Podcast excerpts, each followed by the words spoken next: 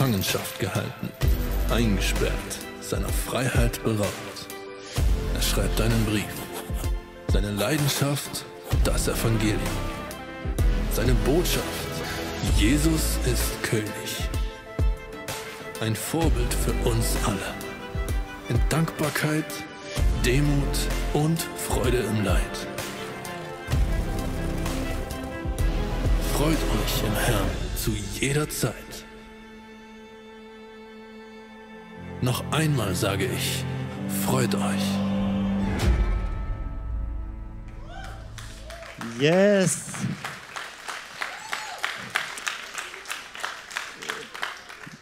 So schön, dass du da bist. Ich freue mich, hier bei euch in Singen zu sein. Als Teaching Pastor bin ich immer an den verschiedenen Standorten und komme so alle paar Wochen rum und es ist immer eine Freude, hier in Singen zu sein. Und ich freue mich besonders, weil wir eine Serie haben, auf die ich schon seit wir die geplant haben, so richtig, richtig Lust habe. Und das ist, was ihr gerade im Teaser gesehen habt, unsere Serie zum Philipperbrief. Der Philipperbrief ist ein Brief, den Paulus vor rund 2000 Jahren an eine Gemeinde von Rom nach, nach äh, Philippi geschrieben hat. Und ähm, letzte Woche hat Alessio eine wunderbare Einführung gegeben in dieses ganze Thema, was, um was geht es im Kern im Philipperbrief und hat uns damit reingenommen, dass Paulus hier die gefährlichste aller Botschaften verkündet, nämlich das Evangelium von Jesus Christus, dem Herrn und Retter und hat aufgezeigt, dass das mehr ist als ein frommes Gesülze, sondern dass es eine absolute Botschaft mit Sprengkraft war damals im Römischen Reich. Falls du letzte Woche nicht da warst, möchte ich wirklich ermutigen, diese Predigt von Malesto nochmal anzuhören, weil wir werden jetzt die nächsten Wochen noch Stück für Stück durch den Philipperbrief durchgehen und ähm, so einfach den ganzen Brief anschauen, was Paulus dort schreibt, weil es nicht einfach nur ein netter antiker Brief ist damals, sondern weil das ein Brief ist, der inspiriert vom Heiligen Geist auch dir und mir unfassbar viel zu sagen hat. Und ich freue mich richtig, da heute mit euch einzutauchen, aber ich will noch einen ganz kurz nochmal abholen von letzter Woche, für die, die da waren, nochmal auffrischen und wenn du nicht da warst, die einfach so ein bisschen mit reinnehmen, wo sind wir da gerade im Philipperbrief. Paulus, das war jemand, der hat Gemeinden gegründet und ähm, Philippi, das ist in, der Tür äh, in, in Griechenland, ähm, war so die erste Gemeinde, die er in Europa gegründet hat. Und als er diese Gemeinde gegründet hat, war das unter ziemlich viel Widerstand. Und er hat dort eine Botschaft gepredigt, die unglaublich kraftvoll war. Nämlich er hat gesagt, dass da ein König ist, nämlich Jesus. Und dass wir in dieses Reich hineinkommen können und dass dieser König Jesus unser Herr und Retter ist. Und was wir heute hören als eine sehr religiöse Botschaft, haben die damals als etwas gehört, was eine unglaublich politische Sprengkraft hatte, weil das war damals das römische Reich und der Kaiser, zum Beispiel, es gibt einen Auf, äh, so, so, so, ein, so, ein Fund über, über Kaiser Nero, das heißt das Evangelium Cäsar Nero, der Sohn Gottes, Herr und Retter. Das war damals die Bezeichnung für den Kaiser. Das Evangelium war die frohe Botschaft, dass dann ein neuer Kaiser an die Macht gekommen ist. Und der Ausdruck Herr und Retter war ein Ausdruck für den Kaiser, seine unumfängliche Macht und er rettet uns und er sichert uns und so weiter. Und das Reich war natürlich das römische Reich und Paulus kommt jetzt und sagt, ich verkündige euch ein anderes Imperium, ein anderes Reich. Ich verkündige euch einen anderen Herrn, jemand, der höher ist als der Kaiser. Selbst der Kaiser wird seine Knie beugen vor diesem Herrn. Und das war in einer römischen Kolonie, damals in Philippi, eine extrem brisante Botschaft. Und Paulus ist so durch die Landen gezogen, hat das gepredigt und in einer Stadt, äh, heißt es dann Apostelgeschichte, Apostelgeschichte 17, Vers 7, da klagen sie über Paulus und es heißt, diese alle handeln gegen die Verordnung des Kaisers, da sie sagen, dass ein anderer König sei, nämlich Jesus. Das heißt, damals haben die diese Botschaft als ähm, unglaublich provokativ ähm, empfunden und Paulus hat das verkündet und hat Gemeinden gegründet. Jetzt, Paulus sitzt in Rom im Gefängnis und wartet auf seinen Prozess. Das kannst du nachlesen, Apostelgeschichte 28.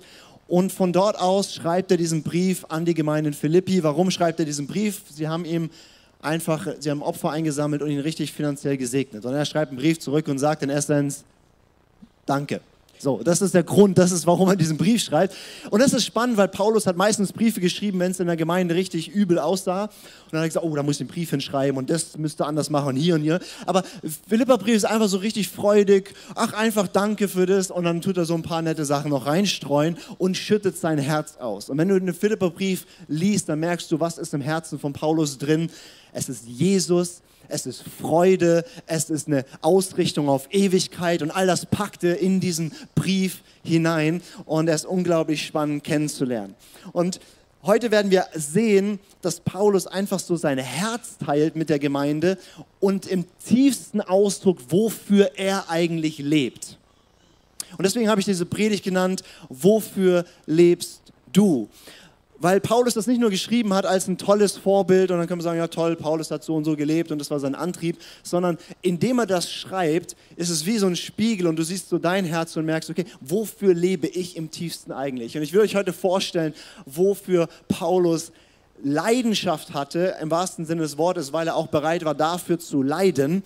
Ähm, dafür hat er gelebt und will uns herausfordern, dass wir schauen, wofür leben wir eigentlich in der Tiefe unseres Herzens. Was wir machen in der Philippa-Briefserie ist, dass wir nicht einfach nur ein paar Bibelverse davon nehmen, sondern als Church an allen Standorten lesen wir gemeinsam den gesamten Brief. Und wir machen das immer so, dass wir eine wirkliche Lesung haben. Das heißt, da wird das ganze Abschnitt wird vorgelesen. Heute sind das Verse, Kapitel 1, Verse 3 bis 26. Warum? Weil so war das damals als damals Paulus diesen einen Brief geschrieben hat, kam der nach Philippi und dann hatten sie diesen einen Brief und dann ging der so durch die Stadt in die verschiedenen Versammlungen und dann wurde der vorgelesen. Da hatte nicht jeder so sein Smartphone und hatte dann irgendwie, alle hatten den Brief irgendwie, sondern einer hat den vorgelesen. Das heißt, so war das damals die Situation. Die Gemeinde kommt zusammen und der Brief wird vorgelesen. Und weil das Wort Gottes an sich Kraft hat. Ich versuche euch so gut wie möglich zu erklären, was steht da drin, aber meine Worte haben nicht so viel Kraft wie einfach nur der das Wort Gottes, die Bibel, das zu hören. Deswegen, wenn wir jetzt gleich den Text lesen, macht eure Herzen auf. Ihr könnt mitlesen am Screen oder könnt auch die Augen schließen und einfach diesen Text mal auf euch wirken lassen. Und Romana nimmt uns jetzt mit rein und liest uns Philippa 1, Verse 3 bis 26 vor. Okay. Ich danke meinem Gott bei jeder Erinnerung an euch, alle Zeit in jedem meiner Gebete und bete für euch alle mit Freuden wegen eurer Teilnahme am Evangelium vom ersten Tag an bis jetzt. Ich bin ebenso in guter Zuversicht, dass der, der ein gutes Werk in euch angefangen hat, es vollenden wird, bis auf den Tag Christi Jesu. So ist es für mich recht, dass ich dies im Blick auf euch alle denken, weil ich euch im Herzen habe und sowohl in meinen Fesseln als auch in der Verteidigung und Bekräftigung des Evangeliums ihr alle meine Mitteilhaber der Gnade seid denn Gott ist mein Zeuge, wie ich mich nach euch allen sehne, mit der herzlichen Liebe Christi Jesu. Christi Jesu. Und um dieses bete ich, dass eure Liebe noch mehr und mehr überreich werde, in Erkenntnis und aller Einsicht, damit ihr prüft, worauf es ankommt, damit ihr lauter und unanstößig seid auf den Tag Christi, erfüllt mit der Frucht der Gerechtigkeit, die durch Jesus Christus gewirkt wird, zur Herrlichkeit und zum Lobpreis Gottes. Ich will aber, dass ihr wisst, Brüder, dass meine Umstände mehr zur Förderung des Evangeliums ausgeschlagen sind, sodass meine Fesseln in Christus im ganzen Prätorium und bei allen anderen offenbar geworden sind und dass die meisten der Brüder im Herrn Vertrauen gewonnen haben durch meine Fesseln und viel mehr wagen, das Wort Gottes ohne Furcht zu reden. Einige zwar predigen Christus auch aus Neid und Streit, einige aber auch aus gutem Willen. Die einen aus Liebe, weil sie wissen, dass ich zur Verteidigung des Evangeliums eingesetzt bin, die anderen aus Eigennutz, Verkündigung Christus nicht lauter, weil sie mir in meinen Fesseln Bedrängnis zu erwecken gedenken.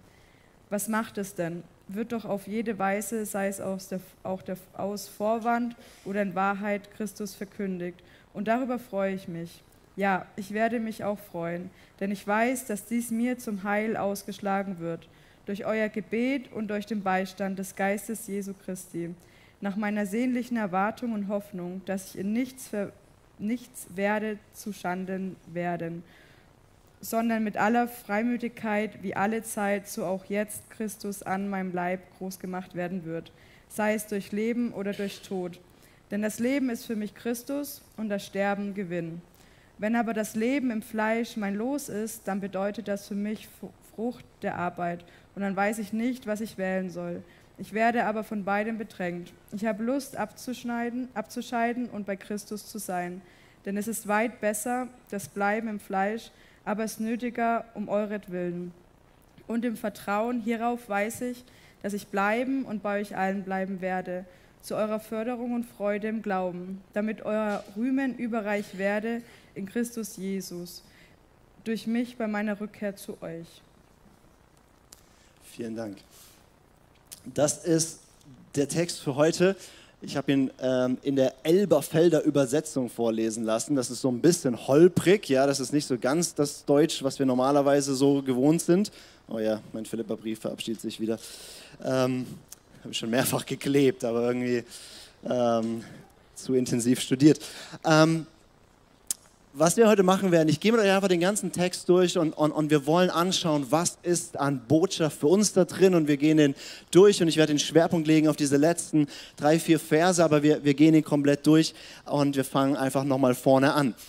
Paulus beginnt damit und das macht er oft, wenn er seine Briefe schreibt, mit mit einem Gebet. Das heißt, er sagt ihnen, hey, ich bete für euch und fasst so ein bisschen zusammen, was er betet. Und ich liebe es hier bei Paulus, er sagt, ich danke meinem Gott bei jeder Erinnerung an euch, alle Zeit in jedem meiner Gebete. Paulus war ein Beter und er war im Gefängnis, das heißt, er hatte Zeit. Und er hat gesagt, und ich bete für euch die ganze Zeit und ich mache das mit einer Freude und ich habe voller Dank in meinem Herzen. Und das ist so ein Schlüssel, wenn wir Paulus sein Gebetsleben anschauen, wann immer er betet, er hat so eine krasse Perspektive, voller Dank. Er beginnt sein Gebet immer mit Dank, mit er richtet sich aus auf die Größe Gottes, auf wer Gott ist, was er tut.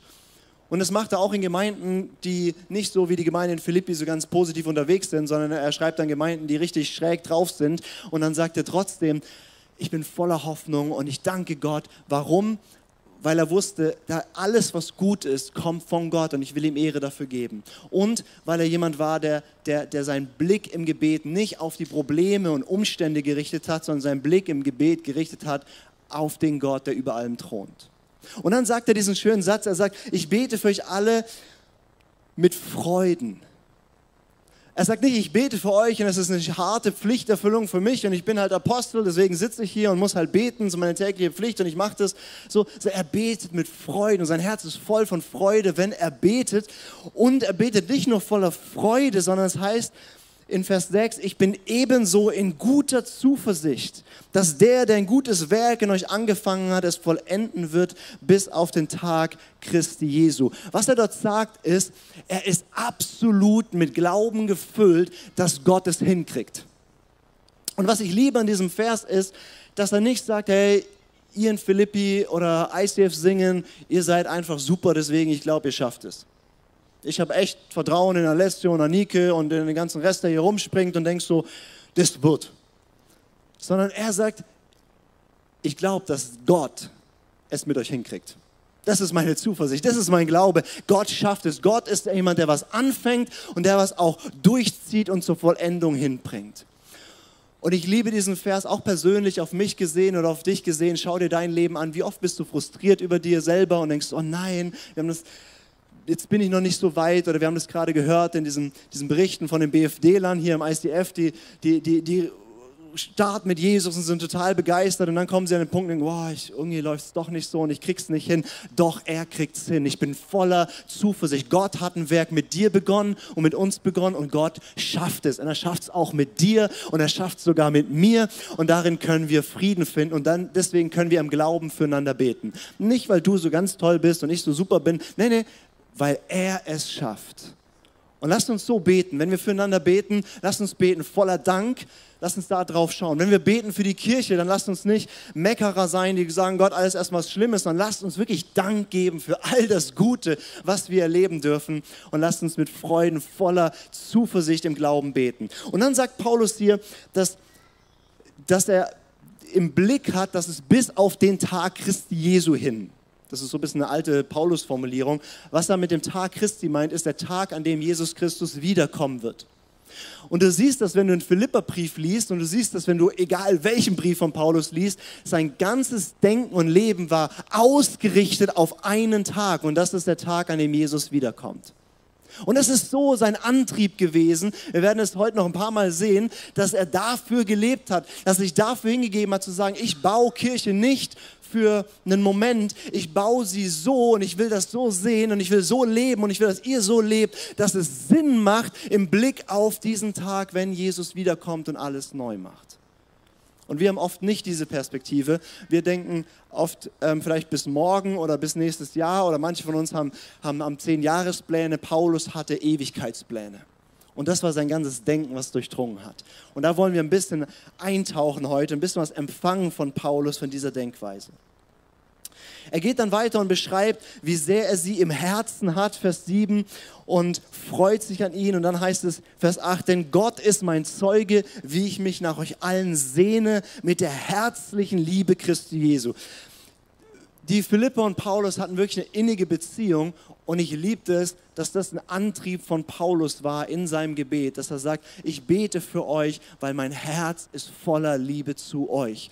Und das Schöne ist, das ist ein göttlicher Kreislauf. Menschen, die du liebst, für die ist es einfach zu beten und du erlebst Freude und Glauben und Zuversicht und hast ganz viel Grund zu danken. Aber auch andersrum gilt, wenn du anfängst für Menschen zu beten oder für eine Kirche zu beten oder für einen Leiter zu beten, fängt dein Herz an, mit der Liebe Christi für diese Person gefüllt zu werden. Das heißt, ähm, such dir ein paar Leute, mit denen du gar nicht kannst, fang an für sie zu beten. Du wirst merken, dein Herz füllt sich damit. Wenn wir hier als Kirche füreinander beten, in den Small Groups, aber auch darüber hinaus, wenn wir für unsere Leiter beten, für unsere Pastoren beten, passiert was. Erstens natürlich, Gott wirkt in ihrem Leben viel mehr, aber auch in unserem Herzen tut sich was. Wir kriegen Gottes Blick und Gottes Herz für diese Menschen in den Situationen. Und dann Verse 9 bis 11 fasst er zusammen, was er eigentlich betet. Und ich finde das spannend. In der Bibel können wir gucken, was hat Jesus gebetet, was hat ein Petrus gebetet und hier an dieser Stelle, was hat Paulus gebetet. Und ich habe diese sogenannten biblischen Gebete, also die Gebete, die wir im Neuen Testament finden, sehr, sehr intensiv schon, schon, schon angeschaut und ich bete sehr viel mit diesen Gebeten, weil ich entdeckt habe, das, was die so beten, unterscheidet sich oft krass von dem, was wir so beten. Und ich mich gefragt habe, hm, vielleicht hätten wir äh, bessere Ergebnisse, wenn wir so beten würden, wie die damals gebetet haben. Und es ist cool, weil wir können gucken, was betet Paulus für seine Geschwister, was betet Paulus für die Gemeinde. Und du kannst diese Worte nehmen und du kannst sagen, das bete ich für mich selber. Und das bete ich für meinen Ehepartner oder das bete ich für meine Familie oder das bete ich für meine Small Group oder das bete ich für die Kirche. Und wir werden sehen, ähm, dass er ganz wichtige Inhalte dort hat. Und es heißt, um dieses bete ich, dass eure Liebe noch mehr und mehr überreich wird in Erkenntnis und aller Einsicht. Das zentrale Anliegen von Paulus in den Gemeinden und in der Gemeinde in Philippi war, für was er betet, ist, dass sie reich werden. In Liebe. Er, er, sagt, das ist das Zentrale, das ist um was es geht, dass dir sogar nicht nur reich, hier steht das Wort überreich. Also wenn du reich bist, hast du Überfluss, mehr als für dich, was du für dich brauchst. Deswegen kannst du damit großzügig sein. Aber er sagt, ich will nicht nur, dass ihr reich seid in Liebe, also dass ihr nicht nur in der Liebe Gottes fest seid und, und es selber für euch rumtragt, sondern, sondern, sondern dass, dass ihr was zum Teil habt. Ich will, dass ihr überreich seid in Liebe und darin wachst. Und das ist wirklich das Größte im Reich Gottes, ist die Liebe. Er sagt, und ich finde es spannend, weil für was beten wir immer an, an, an irgendwelchen Inhalten und Themen? Er fokussiert auf dieses Thema. Letztlich, auf was es ankommt, ist, dass wir wachsen in Liebe. Und das ist für ihn viel, viel wichtiger als Zahlenwachstum. Wichtiger als wie groß dein Bankkonto gerade ist. Wichtiger als alle deine Umstände, die sie ändern oder nicht ändern. Das Wichtige ist einfach nur in allem, dass du wächst in Liebe.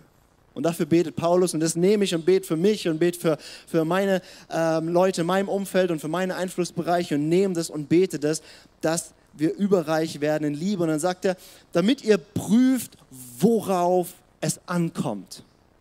Er sagt, wir müssen wachsen in Liebe, damit wir überhaupt einen Blick für haben, worauf kommt es eigentlich an? Wofür lohnt es sich eigentlich zu leben? Worum geht es eigentlich? Was hat eigentlich Bestand? Und auch hier, Paulus geht dann weiter und sagt,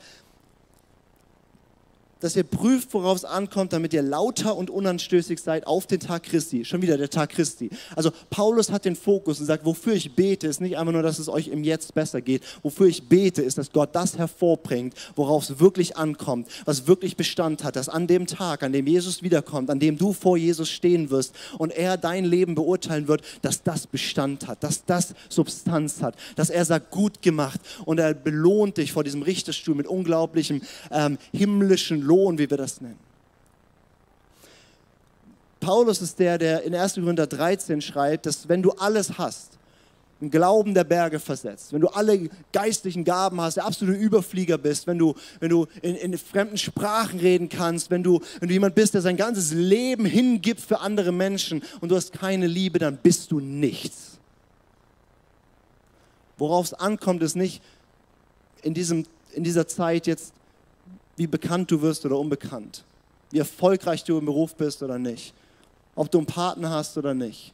Das, das sind alles nicht die zentralen Dinge. Das Zentrale ist, wachsen wir in Liebe, weil eines Tages werden du und ich stehen vor diesem wunderbaren Herrn Jesus und er wird uns anschauen mit feurigen Augen der Liebe und das Einzige, was zählt, ist, wie viel hast du geliebt.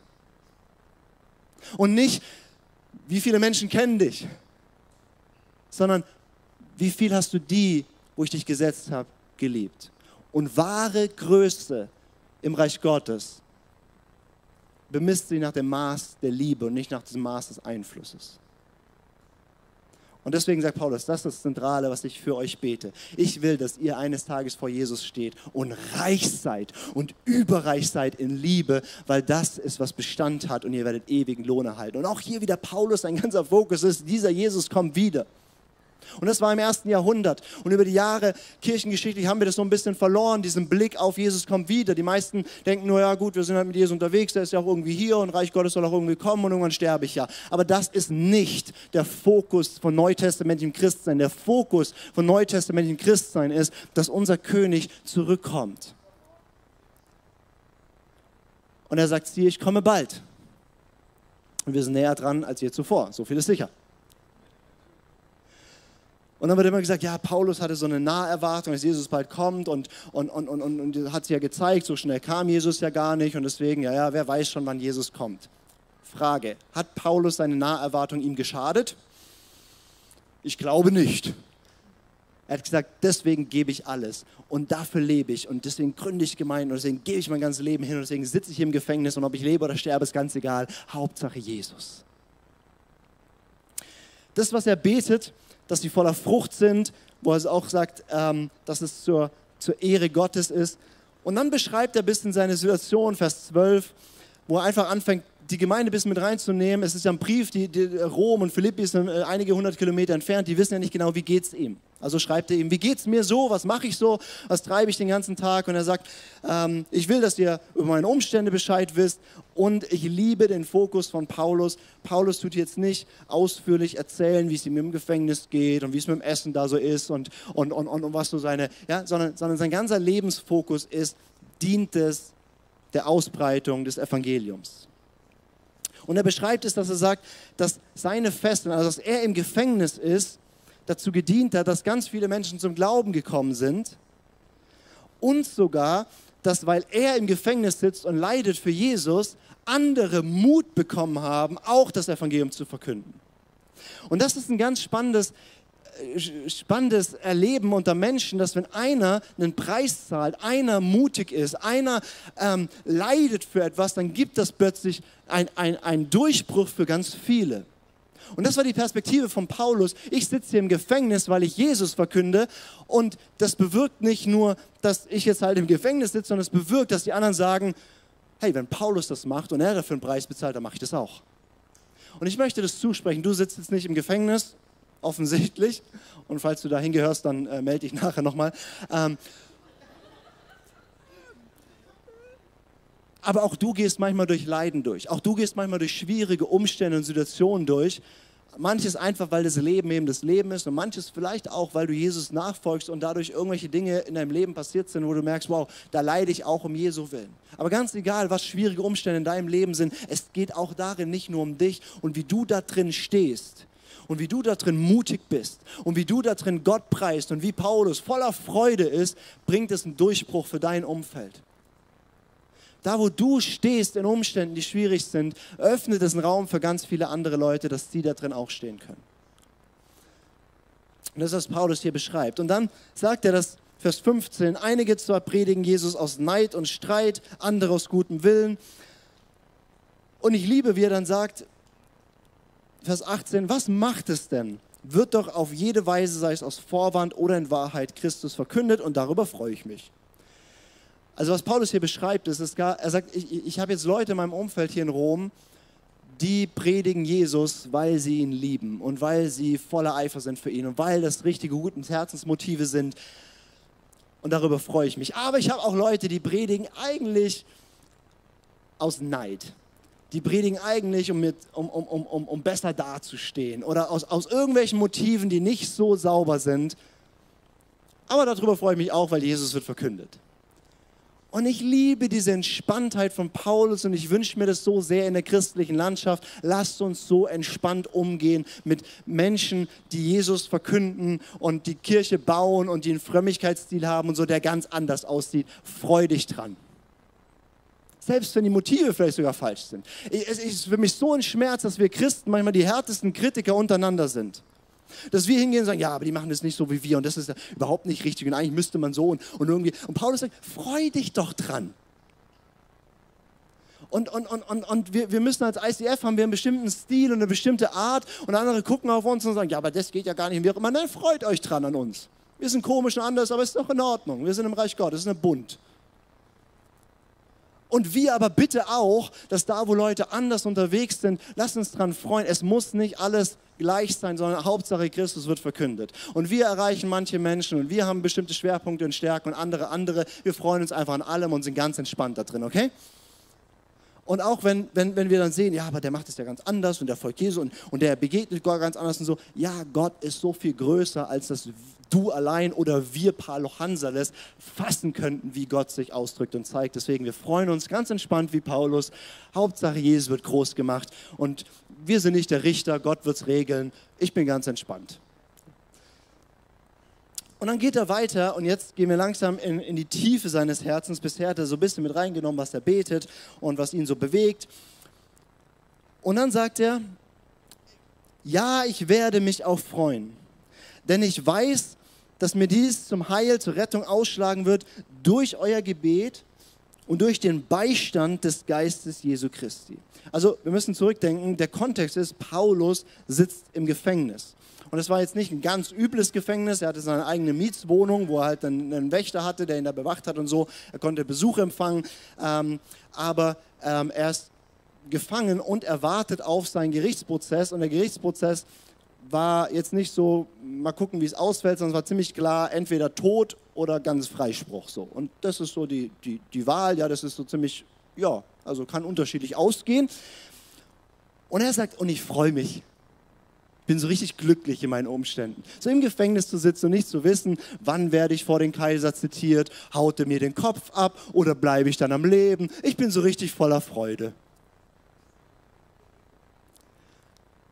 Ja, ich meine, das ist dieser verrückte Paulus, der in Apostel 16, als er die Gemeinde in Philippi gegründet hat, ausgepeitscht, mit Schmerzen im Gefängnis liegt, um Mitternacht Loblieder singt. So groß ist der Herr. Ja, singt er, nachdem er absolut gedemütigt wurde, Schmerzen hat und im Gefängnis sitzt und nicht weiß, wie es weitergeht. Ich liebe diese Haltung von Paulus und wir können davon lernen. Dass egal wie unsere Umstände sind, können eine Freude da drin erleben.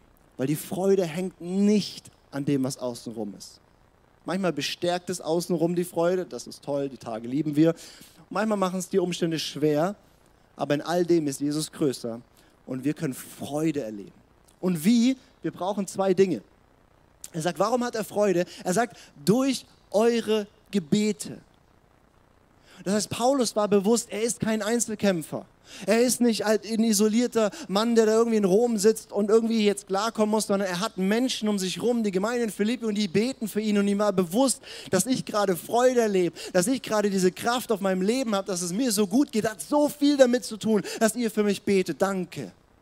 Und du und ich, wir brauchen das. Christsein funktioniert nicht alleine. Deswegen ähm, machen wir nicht einfach nur jeder für sich, sondern wir machen Kirche und wir machen Small Group, wir machen miteinander, wir leben Beziehungen. Warum? Weil ich brauche dich und du brauchst mich und jeder braucht ein paar Leute um sich rum, weil dieser Raum ist schon wieder viel zu groß, dass sie alle kennen können. Und deswegen brauchst du Menschen, wo du weißt, die beten für mich. Und besonders an den Tagen, wo du im Gefängnis sitzt. Bildlich gesprochen, wahrscheinlich. In Singen bin ich mir nie ganz sicher. Und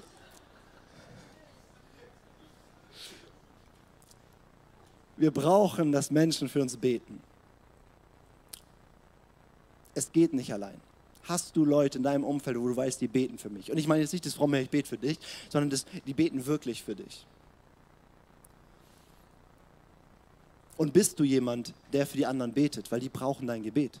Und dein Gebet macht einen massiven Unterschied dass die in ihren Umständen freudig rumstehen können und sagen können, ja, es geht mir gut, hat damit zu tun, stehst du für die Person ein im Gebet. Und das können wir nicht für 500 Leute machen, aber es gibt in deinem Umfeld Menschen, für die bist du gerufen, es zu tun. Und ähm, um ein bisschen streng zu sein, es ist ungehorsam, es nicht zu tun.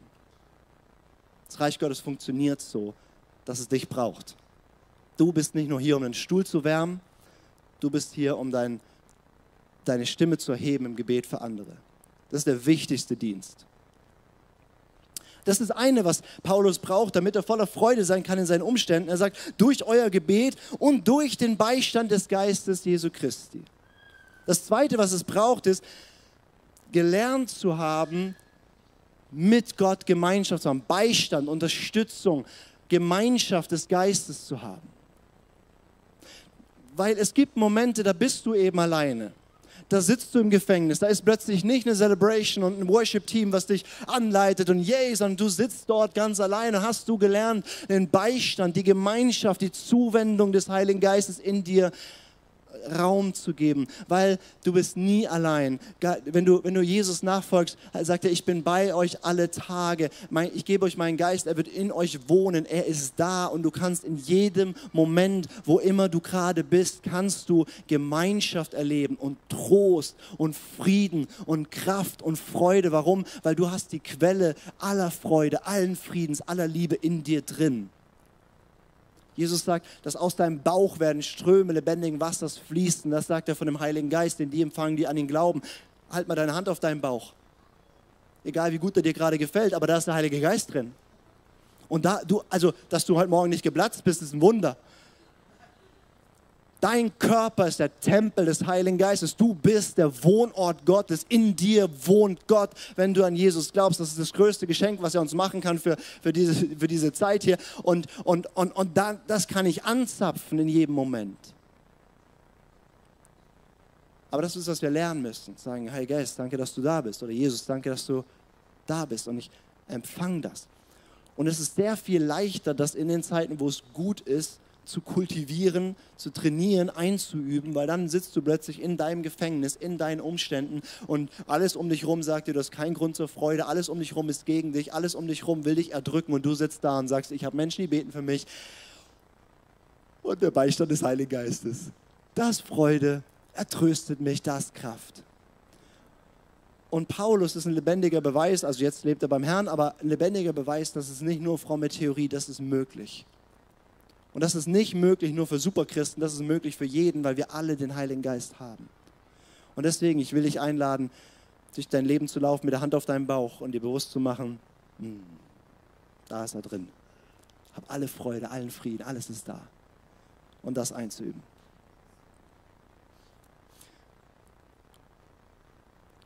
Und in Vers 20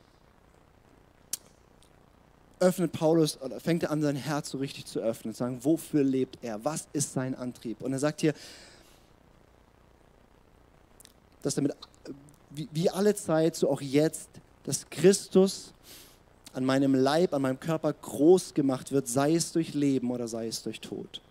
Er sagt, das ist seine sehnliche Hoffnung und Erwartung. Und man könnte sich doch vorstellen, da sitzt jemand im Gefängnis der nicht weiß, ob er lebt oder stirbt und seine sehnliche Erwartung und Hoffnung ist, dass er den Freispruch bekommt. Das ist irgendwie so das Logische, oder? Aber seine sehnliche Erwartung und Hoffnung, das, wofür er sich fokussiert ist, dass egal ob Leben oder Sterben, Hauptsache Jesus wird verherrlicht. Wow. Das heißt nicht, dass du sagen kannst, okay, ich würde vielleicht lieber den Freispruch haben als jetzt das Todesurteil, aber das heißt, worauf war sein Denken ausgerichtet? Sein Denken war eben überhaupt nicht bei sich verhaftet, überhaupt nicht auf dieses Leben verhaftet, sondern einzig, einzig und allein verhaftet auf Jesus muss verherrlicht werden. Und wenn er, wenn ich sterbe, dann wird er dadurch verherrlicht, weil ich sterbe für ihn. Und wenn ich lebe, wird er verherrlicht, weil ich lebe ja für ihn. Hauptsache, er wird groß gemacht. Macht mit mir, was ihr wollt. Ich meine, also wirklich, der Teufel hat Migräne mit solchen Christen. Weil du kannst, du, du bist, was immer du machst, ist, sie freuen sich. Wenn er ihn umbringt, stirbt als Märtyrer, kriegt ewigen Lohn und freut sich, verherrlicht er mit Jesus. Wenn er ihn laufen lässt, verherrlicht er Jesus, weil er weitere Gemeinden gründet. Das ist ein Albtraum. Und ich möchte Migräne beim Teufel verursachen durch meine Haltung. Und ich möchte, dass wir eine Kirche sind, die Migräne verursacht beim Teufel, weil wir stehen und sagen, was auch immer passiert, Hauptsache Christus wird verherrlicht. Und du und ich, wir haben Situationen im Leben, wo unsere sehnliche Erwartung und Hoffnung ist, dass sich das ändert. Und Paulus wird uns eins einen, dritten, einen Schritt zurückzutreten und zu sagen, warte mal, Hauptsache Jesus wird verherrlicht. Wie immer das ausgeht, so oder so. Und das ist nicht so simpel zu sagen, wenn du plötzlich Krankheit da in deinem Leben hast und zu sagen, ob ich jetzt geheilt werde oder nicht. Hauptsache, Jesus wird verherrlicht. Ob ich einen Partner finde oder nicht. Hauptsache, Christus wird verherrlicht. Ob ich den Job kriege oder nicht, Hauptsache, er wird verherrlicht. Ob wir ein Gebäude kriegen als ICF singen oder im Zelt bleiben. Hauptsache Christus wird verherrlicht. Versteht ihr, was das für ein Shifting. Und natürlich können wir dann für die Dinge beten. Ja, wir beten natürlich für die Heilung und wir beten auch für, äh, für ein Gebäude und wir beten auch für ganz, ja, keine Frage, aber, aber nicht in der Haltung, das ist unsere sehnliche Erwartung, unsere sehnliche Erwartung, unsere Hoffnung, unser Leben, das, wofür wir gehen, ist, Jesus soll verherrlicht werden.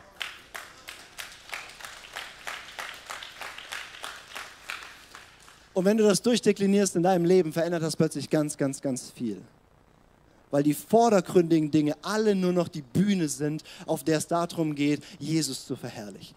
Und das nicht mehr, was sich mein Leben dreht, sondern das sind die Umstände, in denen ich Jesus verherrlichen kann. Ich liebe diese Haltung von Paulus. Und dann geht er weiter. Er sagt in Vers 21, denn das Leben ist für mich Christus und das Sterben Gewinn. Er sagt, das Leben ist Christus Sterben Gewinn.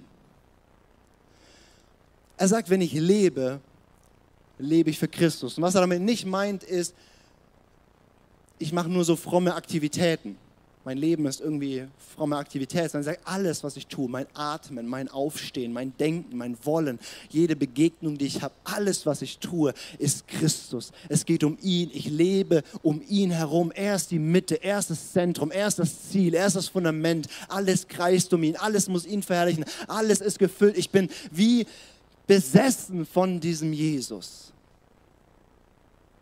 Und sterben ist Gewinn okay, wie kann Sterben Gewinn sein? Also, wie, also wie, wie kannst du sowas sagen? Wie kannst du da stehen und sagen, wie Paulus im Gefängnis, also es kann sein, ich kriege Freispruch oder Todesurteil. Er sagt, wenn ich sterben muss, es ist mir ein Gewinn. Ich habe gewonnen. Nee, du hast die Verhandlung verloren, dein Kopf geht ab, ich habe gewonnen. Wie, wie, kannst du das sagen in einer Situation, wo, wo es um Leben und Tod geht, zu sagen, sterben ist Gewinn? Wie kannst du das sagen, wo, wo, wo, wo du oder jemand, der, der nahe ist, im Sterben liegt, krebskrank ist und irgendwas? Wie, wie, wie um alles, Paulus, wie kann Sterben gut sein? Wie kann es Gewinn sein? Das ist vollkommen wahnsinnig, Paulus. Er sagt, mein Leben ist Christus und mein Sterben ist Gewinn. Und dann erklärt er das. Vers 22. Wenn aber das Leben im Fleisch mein Los ist, also Leben im Fleisch heißt, wenn ich weiter in meinem Körper lebe, wenn ich weiter hier lebendig bin, dann bedeutet das für mich Frucht der Arbeit. Und dann weiß ich nicht, was ich wählen soll. Ich werde aber von beiden bedrängt. Ich habe Lust, ich habe Begierde, ich habe Sehnsucht, abzuscheiden. Abzuscheiden heißt, tot zu sein um bei Christus zu sein, denn es ist weit besser, das Bleiben im Fleisch, aber nötiger um euretwillen. Warte mal, Paulus, was sagst du da? Er sagt, er hat die Wahl zwischen Leben und Tod, beziehungsweise er hat nicht die Wahl, aber es kann auf beides rauslaufen. Entweder, entweder wird er freigelassen oder wird im Kopf kürzer gemacht. Und er sagt, oh, ich weiß nicht, wie ich mich entscheiden würde, wenn ich dürfte. Ich bin von beidem bedrängt, weil weiter zu leben wäre cool, weil ihr braucht es noch. Es wäre gut für euch. Weil dann könnte ich euch noch weiter dienen und ich könnte noch ein paar Gemeinden gründen. Jesus würde verherrlicht werden und ich liebe es ja auch, mit Jesus unterwegs zu sein und so. Auf der anderen Seite, oh, jetzt ein Kopf kürzer, dann wäre ich bei Christus. Und das ist weit besser.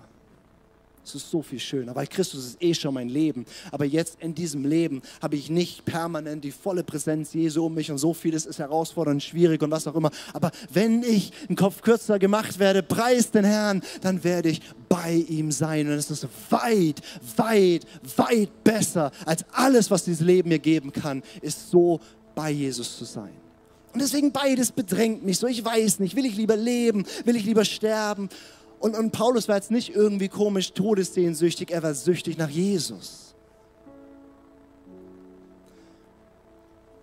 Und er sagt, ich weiß nicht, was ich wählen soll.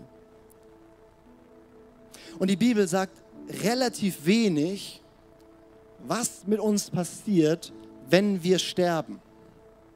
Also es gibt tatsächlich relativ wenige Passagen, die darüber sprechen, wie sieht es genau aus, wie funktioniert das so genau, wenn du nicht, die wenn Jesus glauben, jetzt tot umfallen, was passiert damit um? Interessanterweise sagt die Bibel relativ wenig darüber.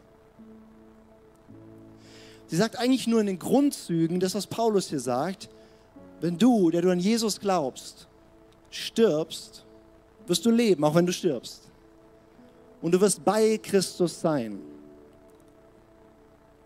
Und dann sagt die Bibel, das ist aber nicht die Endstation, sondern dann wartest du auf das, was die ganze Schöpfung war, nämlich auf den Tag der Auferstehung.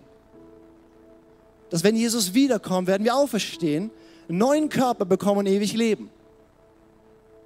Und im Christentum wurde so lang griechische Philosophie verkündet, dass wir denken, wir leben jetzt und dann sterben wir und dann werden wir im Himmel sein ewig. Schon mal gehört, schon mal gedacht? Glaubst du das? Das ist falsch.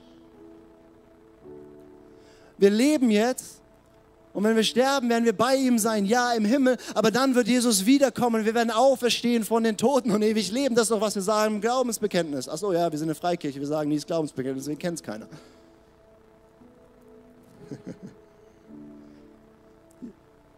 Ich blätter mal hier um, Kapitel 3, Vers 20 und 21. Das war ja, war ja ein Brief für sich, ne? Philipper 3, Vers 20 und 21 heißt es, denn unser Bürgerrecht ist in den Himmeln, von woher wir auch den Herrn Jesus Christus als Retter erwarten. Auch ein interessantes Konzept. Paulus sagt, wenn Jesus wiederkommt, kommt er als Retter. Hey, wir sind doch gerettet, er ist doch am Kreuz gestorben. Nein, nein, nein, nein, nein. Er kommt als Retter. Warum? Ja, weil du bist schon innerlich neu gemacht, aber er kommt als Retter, der unseren Leib, unseren Körper der Niedrigkeit umgestalten wird und seinem Leib der Herrlichkeit gleichförmig machen wird, nach der wirksamen Kraft, mit der er vermag, auch alle Dinge sich zu unterwerfen. Zu Deutsch sagt Paulus hier, unsere Sehnsucht, unser Bürgerrecht jetzt schon. Wir gehören zur himmlischen Familie, wir gehören zu diesem Vater unser im Himmel. Und wenn wir sterben, werden wir dahin gehen. Aber worauf wir eigentlich warten, ist, dass Jesus als Retter zurückkommt und dann unseren Leib der Niedrigkeit, der jetzt hier so steht mit seinen O-Beinen und so weiter, ja, dieser Leib der Niedrigkeit, jetzt guckst du ganz genau hin, gell, ähm, der wird umgestaltet werden und seinem Leib der, der, der, der Herrlichkeit gleichgemacht werden. Und ich werde ewig leben in einem Körper auf einer Erde, wo Jesus regiert.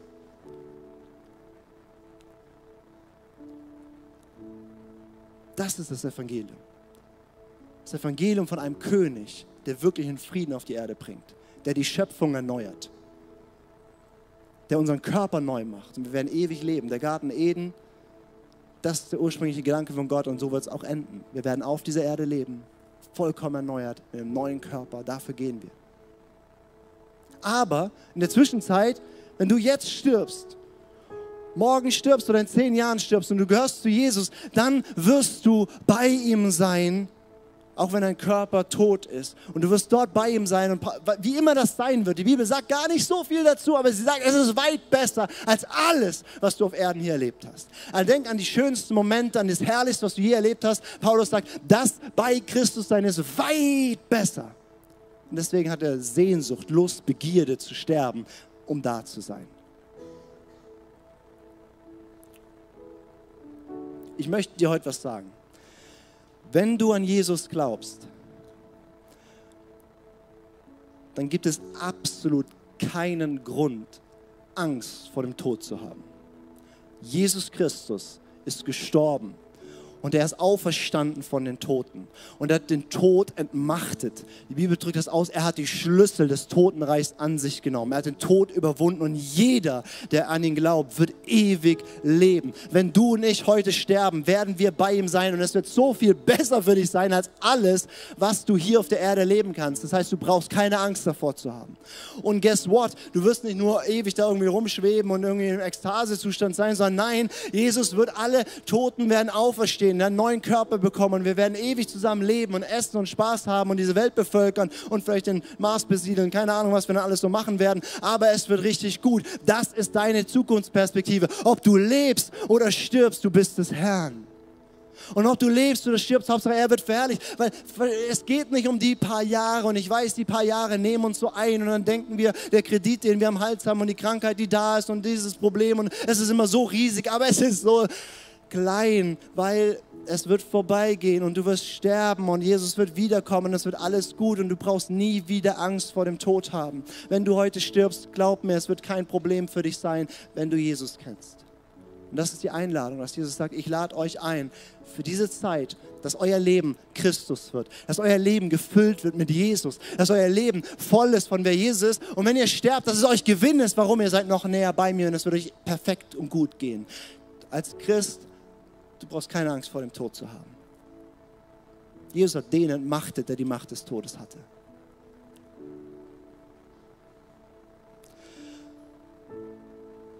Und ich habe selten diese krassen Momente, aber ich habe immer wieder diese Momente von Paulus, dass ich denke, Jesus am liebsten, ich wäre so gern bei dir. Und nicht, weil alles schrecklich ist, sondern ich liebe dich so sehr.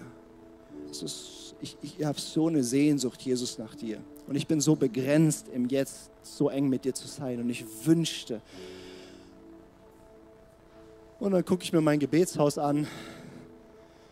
Und dann gucke ich diese Welt an, wo so viele Menschen Jesus nicht kennen. Und dann gucke ich ICF Schwarzer Bodensee an. Okay, das Bleiben im Fleisch ist nötiger.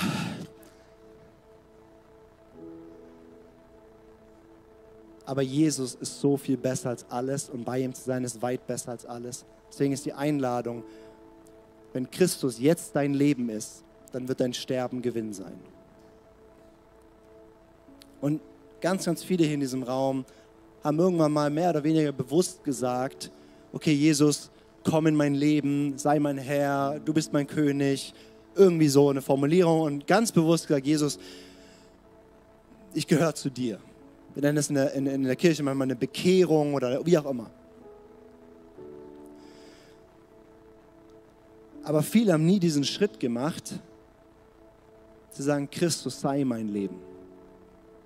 Nicht nur komm ein bisschen in mein Leben rein, sondern sei mein Leben, füll du alles aus. sei von allem das Fundament, sei von allem das Ziel und alles, was mir passiert, sei es, sei es Krankheit oder Gesundheit, sei es, sei, es, sei es Leben oder Sterben, sei es egal was, Hauptsache du wirst verherrlicht, dafür lebe ich. Das ist der Grund, warum ich existiere ich bin, bin fromm aufgewachsen und von daher war ich irgendwie schon so, kennt ihr das so, die Leute, also einige von euch vielleicht auch so, schon immer mit Jesus so, also schon immer Christ, ich habe nicht so diesen Moment gehabt so, aber mit 16 war so ein Moment, da hat bin ich zum ersten Mal so richtig bewusst Jesus begegnet, dass ich ihn gespürt habe und dass ich seine Stimme gehört habe. Und, und, und man hat mir immer gesagt, dass er so toll ist und so liebevoll ist und so weiter. Aber seine Stimme, die ich gehört habe in meinem Herzen, ich habe so hart versucht, sie zu ignorieren, weil sie so klar war. Aber ich, was er gesagt hat, hat mir so gar nicht gefallen. Weil was er gesagt hat, ist, Lukas, wenn du nicht umkehrst, werde ich dir überhaupt nicht helfen in deinem Leben. Oh, das ist aber gar nicht nett. Und hat mir gesagt, Lukas, ich bin nicht gekommen, um einfach nur so ein bisschen, bisschen dazu zu kommen. Zu allem anderen, was du so im Leben hast Und da kommt auch noch ein bisschen Jesus rein. Dann habe ich am Sonntagvormittag was zu tun. Und wenn ich wirklich Hilfe brauche, habe ich jemanden, der mir hilft. Er sagt, dafür bin ich nicht gekommen. Du kannst mich haben, ganz oder gar nicht. Und dann habe ich das in diesem Bild ausgedrückt zu ihm gesagt, okay, Jesus, ich, ich lade dich nicht nur ein in mein Lebensboot als eins von ganz vielen, sondern du darfst wirklich das, das Steuer übernehmen. Du bist der Chef hier drin. Und ich habe ihm gesagt, von jetzt an, Jesus, lebe ich nicht mehr mit dir. So ein bisschen. Ist auch mit dabei und das habe ich und das habe ich. Und jetzt lebe ich nur noch für dich. Das heißt, alles, was in meinem Leben ist, geht nur um dich. Und ich will dich und ich will, will uns alle heute hier einfach ermutigen und einladen, Christus, Jesus zu deinem Leben zu machen.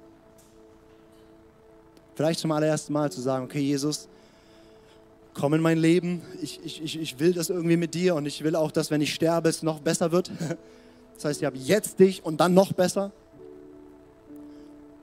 Oder eben auch hier, wenn du sagst, okay, ja, Jesus, grundsätzlich, ja, du bist in meinem Leben, aber zu sagen, okay, Jesus, ich will das, was Paulus hat. Ich will, dass du mein Leben bist und dass es mir plötzlich egal ist, ob ich lebe oder sterbe. Hauptsache, du wirst verherrlicht. Dass mir plötzlich egal ist, ob das passiert oder das passiert. Hauptsache, du wirst verherrlicht. Und ich lade dich ein, mit mir aufzustehen und einen Moment zu haben, wo du, wo du einfach in deinem Herzen mit Jesus sprichst. Das Schöne an Jesus ist, dass er jetzt über allem Thron zu Rechten des Vaters im Himmel sitzt und gleichzeitig durch seinen Geist überall anwesend ist. Das heißt, er sieht dich jetzt genau. Er kann deine Stimme hören, selbst wenn sie nur im Herzen ist. Und ich lade dich ein, deine Augen zu schließen, um diesen Moment zu haben, wo du sagst, okay, ich bin bei mir und bei Jesus und die anderen um mich herum sind jetzt egal.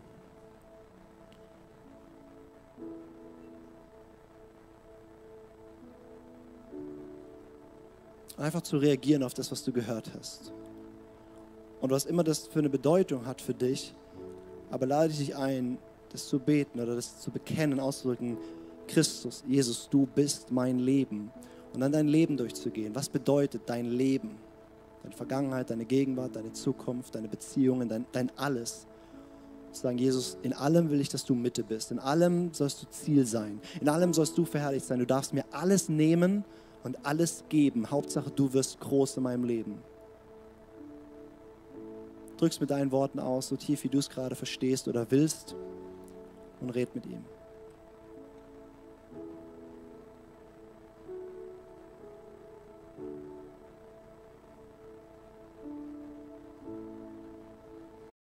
Ey, so schön, dass du mit dabei warst. Wir sind am Ende dieser Session angekommen und ich hoffe, dich hat es weitergebracht und dir hat es auch gefallen. Ey, wenn das der Fall ist, darfst du gerne ein Like da lassen, du darfst den Kanal hier abonnieren und auch diese Glocke aktivieren.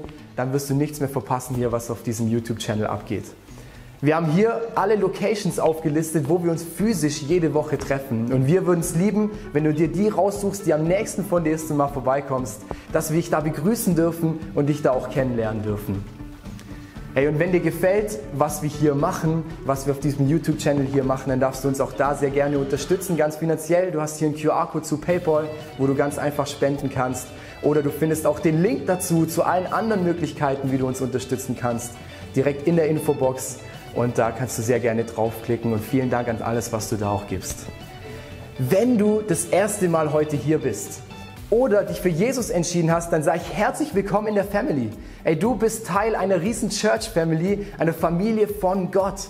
Und wir, wir glauben daran, dass wir als Kirche Familie sind und eine Familie kennt sich untereinander. Und wir würden es lieben, dich auch kennenzulernen, dich willkommen zu heißen in dieser Familie. Deswegen füll doch gerne das Kontaktformular aus, das wir unten in der Videobeschreibung haben. So kannst du gerne berichten von dir und wir können mit dir in Kontakt treten und dich kennenlernen.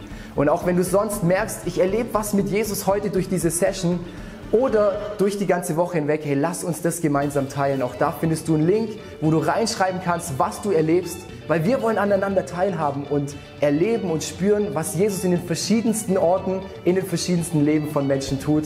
Und es motiviert einfach enorm. Deswegen auch da herzliche Einladung, teile das sehr gerne, was du da erlebst. Hey, und ich freue mich auf die nächste Session mit dir oder dich an einem unserer Standorte begrüßen zu dürfen. Und ich wünsche dir alles Gute, mach's gut.